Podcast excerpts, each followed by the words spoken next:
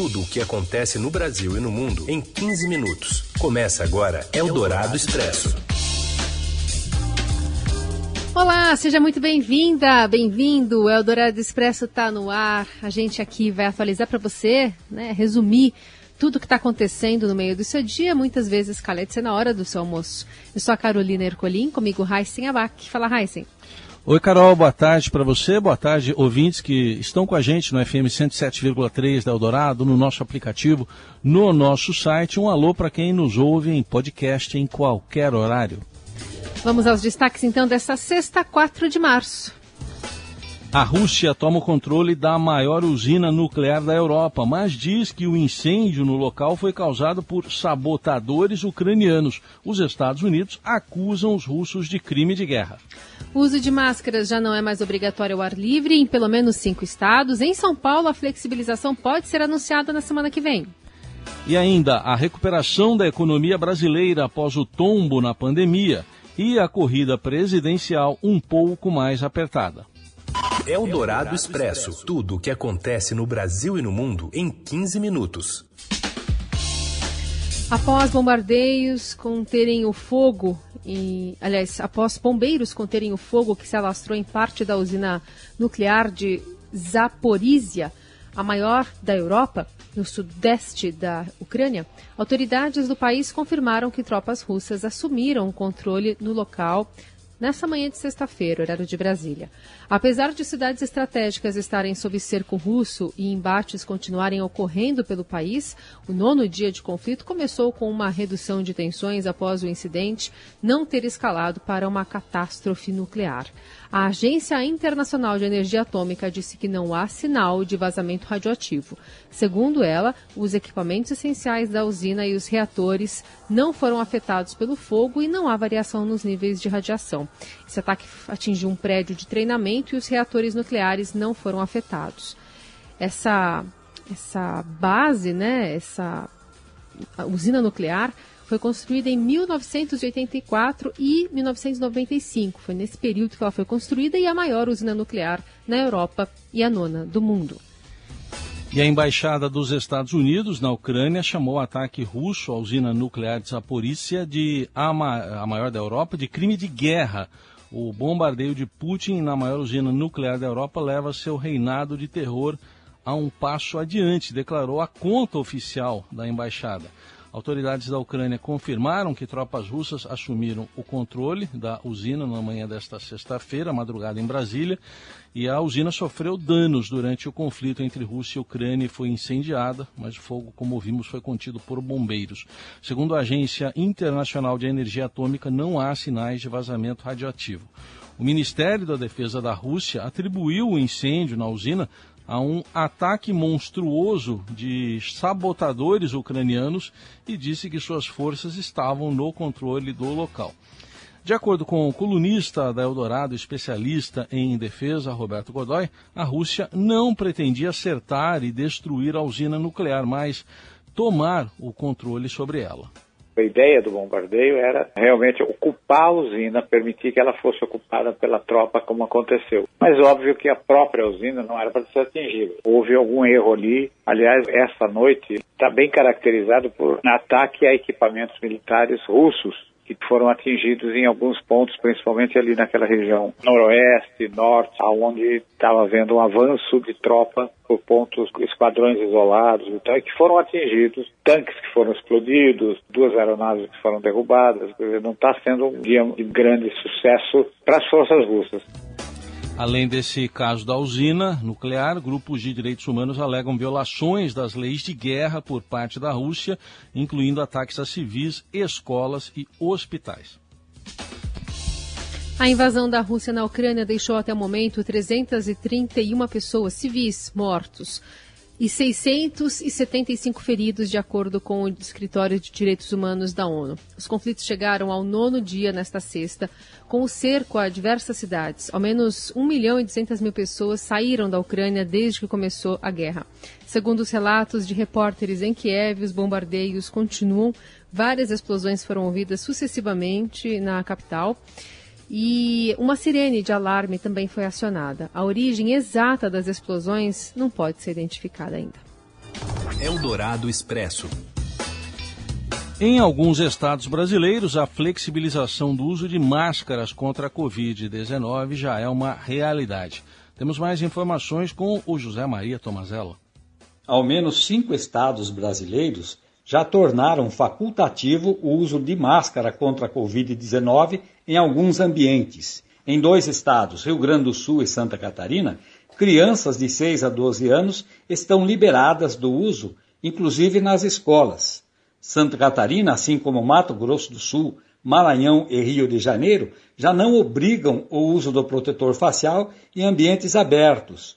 No Distrito Federal, o uso deixará de ser obrigatório em locais abertos a partir de segunda.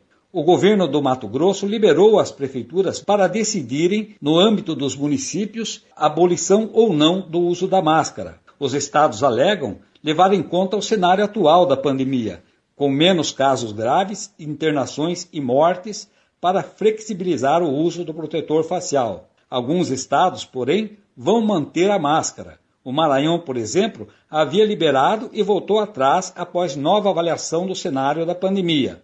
A máscara voltou a ser exigida também em Fernando de Noronha, arquipélago turístico que faz parte do estado de Pernambuco. Em Belo Horizonte, o uso agora é facultativo, mas no estado a situação ainda é avaliada.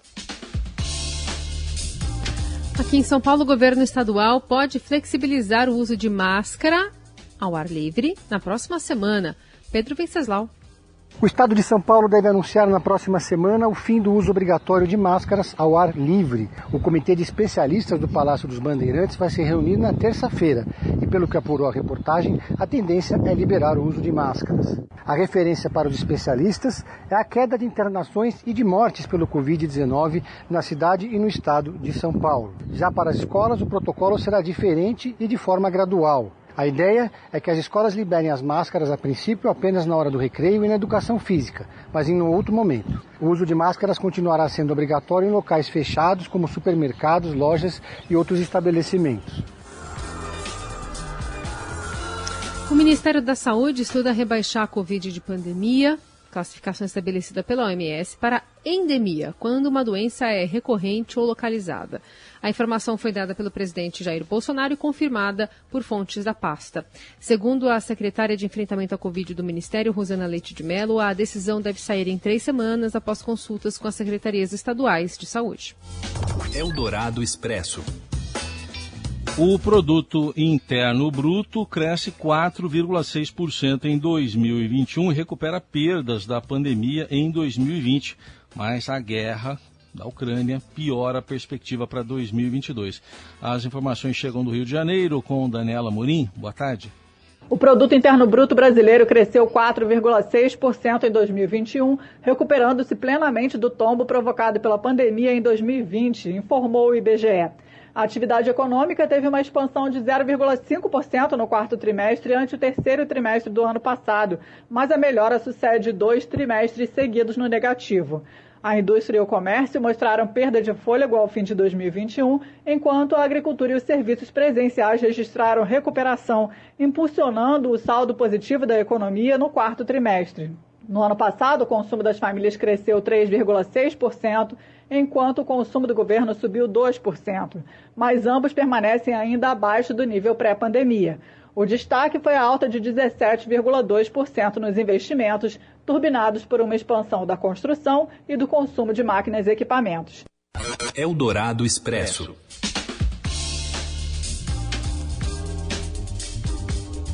Vantagem cada vez menor de Lula, né, o ex-presidente Luiz Inácio Lula da Silva em relação a Bolsonaro nas pesquisas, frustra clima de já ganhou entre petistas. As informações chegam de Brasília com a colunista da Rádio Dourado, Camila Turtelli. Oi, Camila.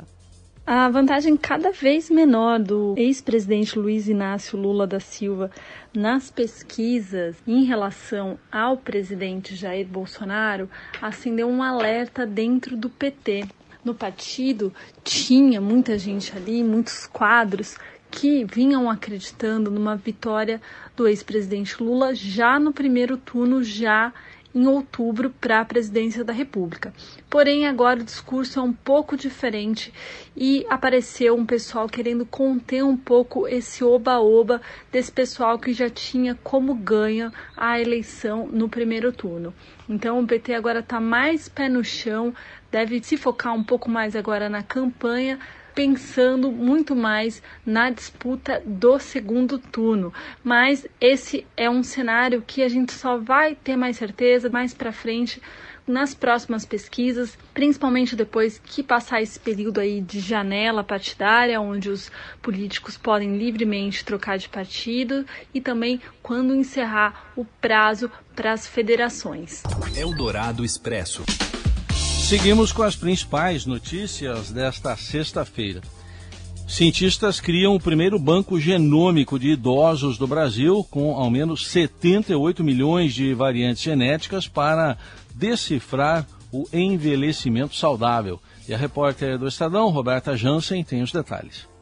Um grupo internacional de pesquisadores, liderados por cientistas do Centro de Estudos sobre o Genoma Humano da USP, criou o primeiro banco de material genético de pessoas com mais de 80 anos no Brasil, o maior da América Latina. O trabalho foi publicado nesta sexta-feira na Nature Communications, um dos mais importantes periódicos científicos do mundo. O principal objetivo é tentar compreender fatores genéticos ligados ao envelhecimento saudável. Para isso, é crucial termos um banco genético de idosos brasileiros, Atualmente, os bancos genômicos disponíveis para estudos são basicamente europeus e asiáticos, com características genéticas muito diversas das nossas, uma vez que somos muito mais miscigenados. O novo banco reúne o material de 1.171 pessoas com mais de 80 anos, todas moradoras de São Paulo, a cidade com a maior diversidade do Brasil, por reunir descendentes de escravizados de diversos países da África, de nativos americanos e de imigrantes de diferentes partes do mundo. O próximo passo do trabalho é identificar variantes genéticas ligadas a doenças específicas. Eldorado Expresso. A geração de eletricidade a partir de energia solar no Brasil ultrapassou a potência de 14 gigawatts, superando a potência instalada da usina hidrelétrica de Itaipu, segundo a Associação Brasileira de Energia Solar Fotovoltaica. Esse número leva em conta o que já foi gerado por instalações de pequeno porte, como painéis solares em telhados de casas e de usinas de grande porte. A expectativa é que a potência instalada cresça 90% esse ano. Eldorado Expresso. A Ucrânia anunciou que lançará NFTs para financiar suas forças armadas contra a invasão russa. Mikhailo Fedorov, vice-primeiro-ministro ucraniano, disse no Twitter que o governo deve emitir os tokens não fungíveis em breve para ajudar a pagar seus militares. NFT são representações digitais de qualquer coisa digital única, por exemplo, uma obra de arte famosa, uma música, um tweet. Fedorov também pediu doações de criptomoedas em uma campanha que arrecadou mais de 50 milhões de dólares em bitcoins. Uh, e, e, na última quarta-feira, um leilão de um NFT da bandeira da Ucrânia arrecadou 2.258 unidades da criptomoeda Ether. Dá isso aí um pouco mais de 6 milhões e 700 mil dólares. O valor arrecadado será doado para o, o Comeback Alive, uma campanha criada para apoiar as Forças Armadas da Ucrânia. Eldorado Expresso. Surfistas homenageiam as mulheres esportistas com o nome na lycra da competição. Vamos saber mais com o Paulo Fávero. Boa tarde. Boa tarde, Heisen. Boa tarde, Carol. O Dia Internacional da Mulher está chegando, ele é comemorado em 8 de março, e para celebrar a data, a WSL, a Liga Mundial de Surf, decidiu fazer uma homenagem a algumas mulheres esportistas. Foi daí que surgiu a ideia de pedir para cada surfista escolher alguém do esporte que tivesse essa representatividade e o nome dessa atleta ou ex-atleta seria estampado na lycra de competição, aquele uniforme que os surfistas usam. E tanto no masculino quanto no feminino vieram escolhas bem bacanas. O Ítalo Ferreira, campeão olímpico de surf, decidiu homenagear a também medalhista de ouro em Tóquio, Ana Marcela Cunha, da maratona aquática. Já o Felipe Toledo está estampando na etapa que está rolando em Peniche, no litoral português, o nome de Marista Bueno, grande tenista que o Brasil teve. Já também tenista Naomi Osaka foi homenageada por Kanoa Igarashi e pelo brasileiro Samuel Pupo. Outros nomes que aparecem são da surfista Bethany Hamilton, que sobreviveu a um ataque de tubarão, mas teve o braço amputado, das lutadoras de MMA Ronda Rousey e Rosina Marunas, e até Sky Brown, revelação adolescente do skate. Ou seja, nesse evento em Portugal, todos os surfistas estão homenageando mulheres inspiradoras e esperam que isso possa fortalecer ainda mais a igualdade de gênero no esporte. Se quiserem ver a lista completa, está lá no site do Estadão. Aloha! Aloha, Fávero, obrigada. e assim a gente encerra mais uma semana e uma edição do Eldorado Expresso aqui para você. Continue muito bem informado nas plataformas digitais do Estadão. Segunda a gente está de volta. Combinado, Heisen? Combinado, gente. Bom fim de semana. Até mais. Você ouviu Eldorado Expresso tudo o que acontece no Brasil e no mundo em 15 minutos.